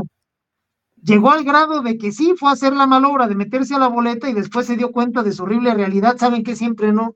Pues no mames, señora, pues no se vuelva a parar aquí. Necesitamos entender eso, Oscar. Paradójicamente, yo le escribía hoy en Twitter, paradójicamente, en esta elección, vamos a tener que hacer algo que no hemos hecho en mucho tiempo, que es criticar a mi gallo. Vamos a tener que exigirle. Si Galvez no crece, no ganamos. Entonces, pues la única forma de crecer es poniéndole. Y pues ahora sí que nomás lo que es Oscar, gente que nos acompaña. Sí, yo lo dije aquí, yo pedía que Galvez me diera algo con qué trabajar, ya me lo dio. ¿Sabe qué sucede? Un buen spot, un buen mensaje, ¿sí? Algo que catalice. No quiero que me lo explique todo en el spot. Quiero que me dé algo para trabajar a mí, que catalice la conversación entre mi gente. Yo pongo el complemento, Xochitl. Nomás dame la idea bien, bien marcada, bien diferenciada, que catalice mi gente, que lo vea, y yo pongo el resto en mi entorno. Eso es lo que, eso es lo que necesitamos, que ella nos dé algo para trabajar, para nosotros trabajar en nuestro entorno, porque nosotros debemos de complementar lo que el candidato dice, poner nuestra propia realidad, nuestra circunstancia con nuestra localidad. Yo sé que el tema de seguridad no le aprieta a todo mundo de la misma forma. Sí, yo sé que hay gente, el maestro Don Vix aquí está, mire, el maestro Don Vix jamás ha sufrido un narcobloqueo. Yo sí, ¿no? Entonces, ese tema de seguridad, yo quiero que Xochitl me lo catalice entre mi gente y yo pongo el resto de ese tema de seguridad en mi entorno para que la gente de mi localidad lo comprenda, que necesitamos un cambio de estrategia. ¿sí? Y cada quien complementa esa, esa narrativa mayor que plantea el candidato desde su localidad, desde y parece que la, que la candidata ya nos está volviendo, vuelvo a decirlo, ya nos está dando con qué trabajar. Si no se, si no se diferenciaba, no se podía trabajar más. A, mí, a mí, no, a mí no, sí, qué bonito, ay, Sochi, la X. Sí, muchachos, pero necesito temas que me catalicen la conversación en mi entorno más. Y parece que ya estamos trabajando, necesitamos complementar ese, ese, es eso que nos está dando la, la candidata más y también señalar cuando la caguen. Qué bueno que Xochitl se desmarca de Marco Cortés, porque hay cosas que verdaderamente no se pueden dejar pasar, más. Pues sí, lo, lo has explicado tú magistralmente. Yo, ciudadano, movilizado y enfocado, puedo hacer mucho, pero el origen está en la campaña. Así es. Y en un país caudillista como es este, la campaña en términos económicos es el candidato, en este caso la candidata. Si no me das un punto de anclaje, yo no te puedo hacer crecer entre mi gente. Se lo expliqué en todos los tonos a un chingo de gente. Oye, pero ¿por qué le pides? Güey, yo no sé ustedes, pero acá en Querétaro es un pedo promover a, a Galvez. El pinche huipilito y la bicicleta y la sonrisa. No, no, no, no, no, güey, así no es. Necesito que te contrastes. Si no te contrastas, estás fuera, estás pelas. No nada más por cuestión de marketing, también por cuestión de cómo te puedo yo ir a hacer crecer. Si hay un mosaico así, populista, grandísimo, y uno de esos elementos visuales y discursivos eres tú, no te distingues. Y si no te distingues, ¿cómo puedo decir, mira, vota por este cuadrito de mosaico de aquí indistinguible del resto, porque ese es bien diferente. Pues no mames, es imposible. Ahora con el evento en la Arena Ciudad de México y con el lema vida, verdad, libertad, ah, otra cosa. Yo puedo ir con mi gente a decirle, mira, ahorita vamos a dejar de lado la pendejada del wipi. ¿Ya viste que no sale en bicicleta ya? Sí. ¿Ya viste que se dedica a hablar de seguridad? Sí. Ah, bueno, entonces ahí estamos nosotros. Ya puedo hacerla crecer. Aquí vino y tuve la oportunidad de comer con una persona cercana a Gal. Oye, cabrón, necesito que me digas las tres cosas en que le está cagando. El puto huipil, la, la Xochitl de inteligencia artificial, por favor, jubílenla, mándenla a la verga.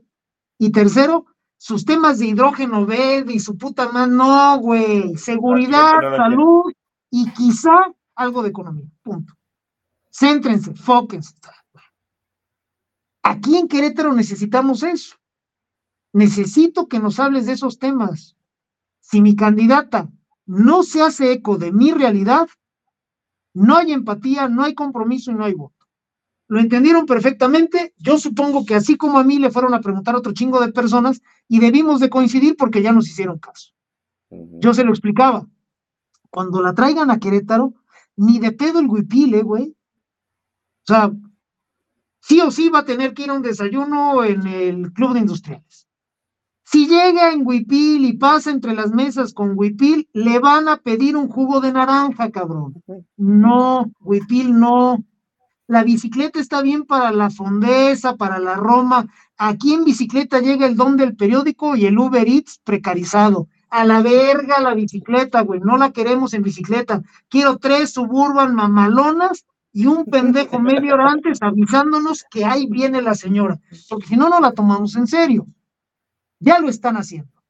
Albricias. Ahora sí, como tú lo dijiste muy bien, Oscar, ahora sí ya puedo yo hacer mi parte. Puedo aterrizar tu discurso a lo que sucede en Querétaro, como tú puedes aterrizar su discurso a lo que sucede en Jalisco. Y ahora sí, vámonos recio. Sí, definitivamente. Ya hay, ya hay puntos que decir. Debo decir que en esa cuestión de seguridad, pues no hay forma como el régimen gane ese discurso.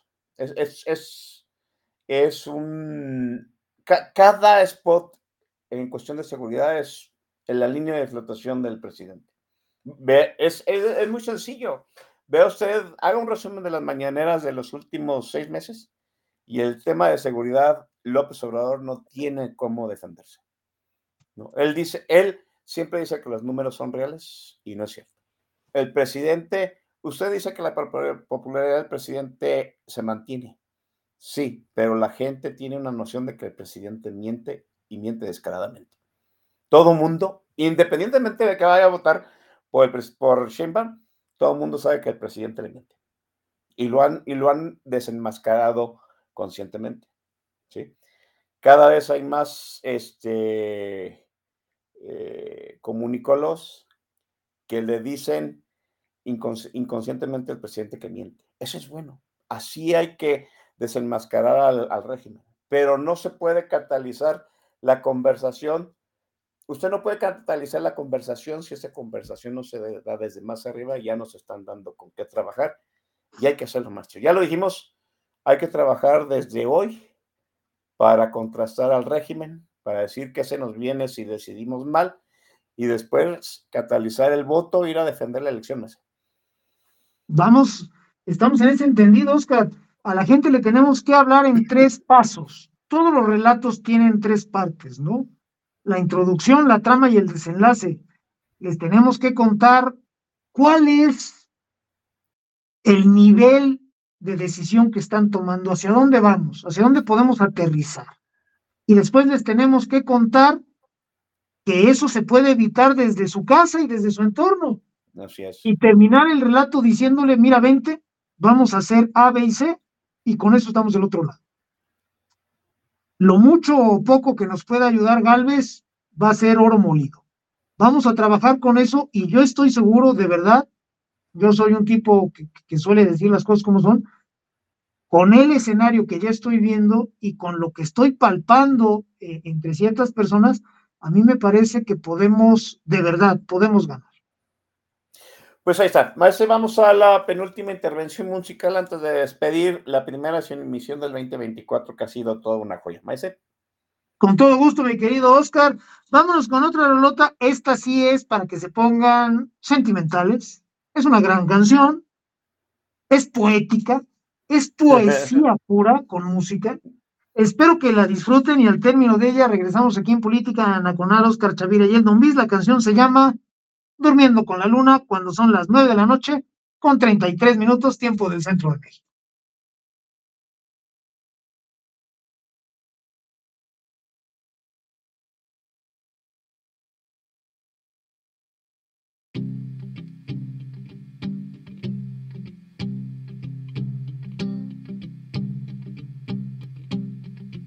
Aquí estoy,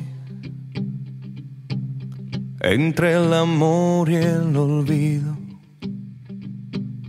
entre recuerdos y el frío, entre el silencio y tu voz. Aquí estoy,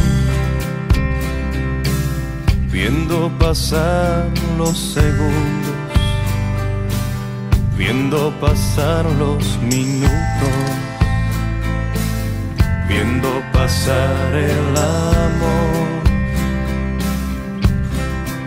Aquí estoy, con la sonrisa fingida que me dejó tu partida, como un verano sin sol aquí estoy.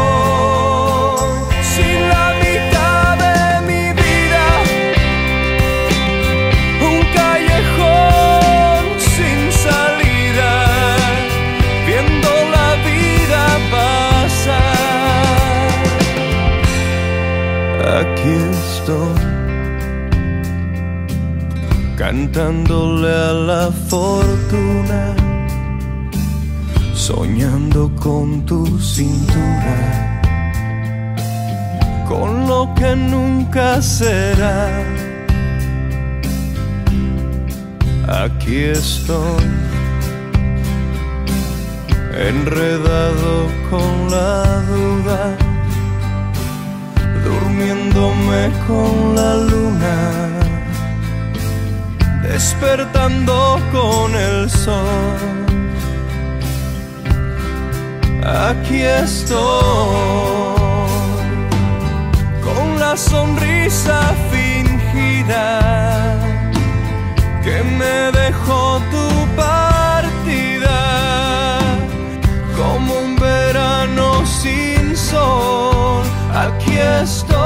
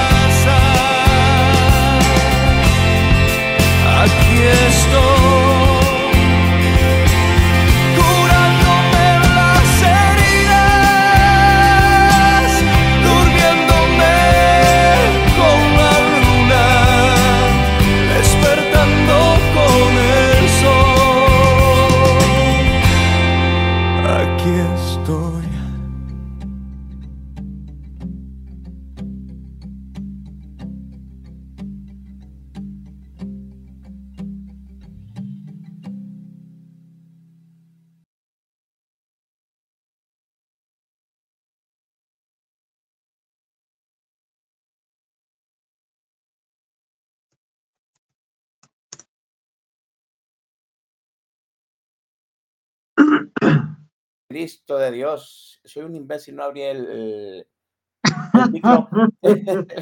Pero estaba diciendo que Maese tal parece que ahora sí dejamos varios underwears tirados en el piso, que bueno, por ello este, es una gran rola para cerrar una gran conversación. Esto ha sido un gran programa para iniciar el 2024.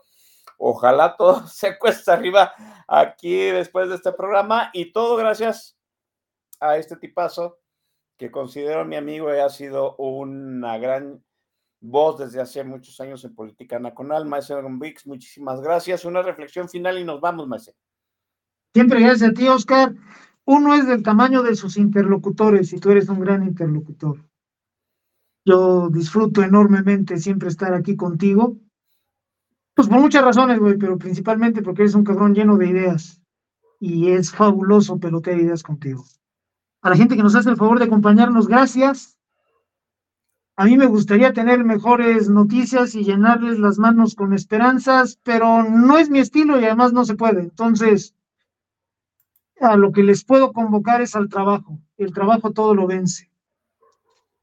Ya antes hicimos cosas de este tamaño, quizá más grandes. Y lo hicimos bien. Fue una tormenta que pudimos atravesar y vivimos para contarla y llegamos a un lugar mejor. Volvamos a hacerlo. Eh, no digo que para mí no sea importante tener eh, libertad por el resto de mi vida, por supuesto que es importante, pero me, me, parece más importante que esos niños que andan corriendo ahorita en las casas o que ya se fueron a dormir porque ya es tarde, que ni siquiera están conscientes de la amenaza que se cierne sobre ellos, tengan la esperanza de un, de un muy buen país, de un mejor país un país libre. Y los niños que todavía no nacen también. Yo creo que para ellos es más importante la libertad. Yo ya fui, ya hice, ya vine, es una cosa maravillosa y quiero seguir haciéndolo, pero me parece que ellos van mano y ellos son el motivo por el que deberíamos esforzarnos. Vamos a hacerlo. No es tampoco subir el Everest, es ponerle empeño todos los días, todo el día. ¿Hasta cuándo? Hasta el amanecer del 2 de octubre, cuando ya instalada la nueva legislatura y ya con Xochitl Gálvez eh, investida como presidente, podamos empezar a ver hacia adelante, podamos empezar a decirnos, bueno, ahora sí que sigue, cabrón. Hasta ese momento sin descanso y sin distraernos. Los que podamos, los que se siguen distrayendo, pues no es gripa, cabrón. Entonces, tampoco nos vamos a estresar mucho por ellos, porque pues no mames, el que es pendejo es pendejo. Entonces, vamos a agruparnos los capaces. Y de aquí para adelante, mi querido Oscar, gente que nos escucha, y vamos a estar bien. Gracias por todo, gracias por acompañarnos y tengan muy buena noche. Tengan muy buena noche. Este fue el primer programa del 2024 de Política Nacional. Aquí vamos a estar, por supuesto, vienen cosas nuevas, cosas modernas. Esté usted, esté, esté usted atento al canal de YouTube ya vamos a tener, como dijimos al final del año pasado, charlas que no van a, que van a estar fuera de la emisión de los viernes y nada van a, van a estar en el canal. Y el lunes empezamos una nueva sección. Estén atentos a eh, arroba política nacional, el canal de Twitter y el canal de YouTube. Ahí nos pueden buscar, va a haber cosas nuevas. Nuevamente les sugiero, les conmino para que se inscriban al canal de YouTube porque no, no va a estar eh, en podcast, ¿no? Eh, a la gente de podcast, sépanlo, pues van a tener su misión de los viernes, pero vamos a tener cosas extras en el canal. Nos, nos despedimos, jóvenes, sean felices. La última rola de elefante de una forma muy especial por el maestro Mix. Maestro. Gracias, Oscar. Vamos con una colaboración del inmenso Rayleigh Barba con el aún más inmenso Joan Sebastián, una colaboración que tuvieron a bien realizar acá en mi Querétaro lindo. La canción se llama Así es la vida. Descansen, buena noche, hasta pronto. Hola, ¿qué tal? Mi nombre es Mariana Alcocer y me da muchísimo gusto que nos acompañen. Hoy tenemos en la bellísima ciudad de Querétaro a dos grandes, dos grandes cantautores. Ellos son el señor Joan Sebastián y Rayleigh Barba. Así que si ustedes quieren verlos, vayan corriendo a Plaza Constitución. Están en la ciudad más hermosa de la República Mexicana, en Querétaro Capital.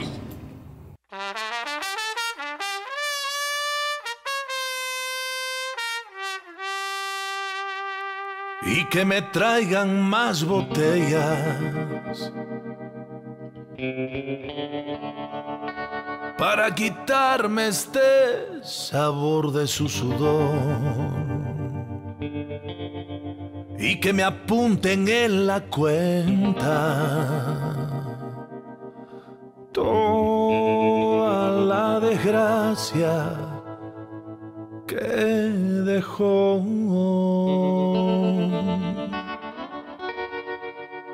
Así es la vida, mi hermano. Así es la vida, mi Riley.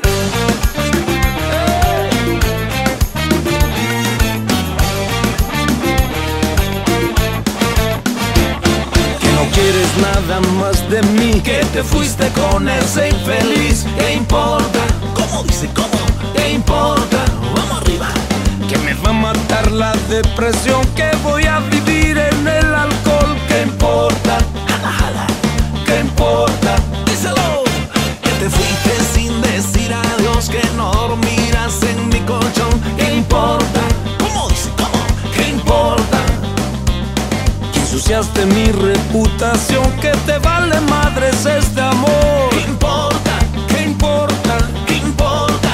Voy a Que te quise que nadie te ha querido como yo. Así es la vida, de caprichosa, a veces negra, a veces color rosa. Así es la vida, acarandosa. Te quita, te pone, te sube, te baja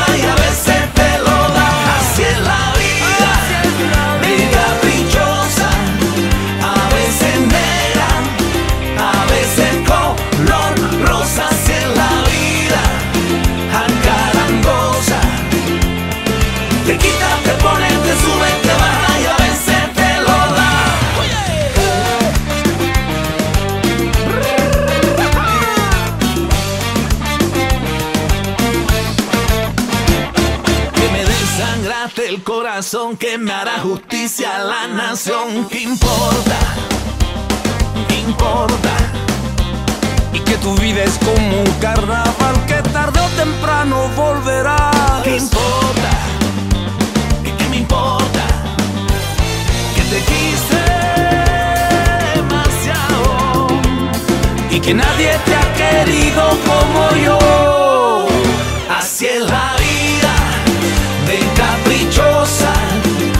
Veces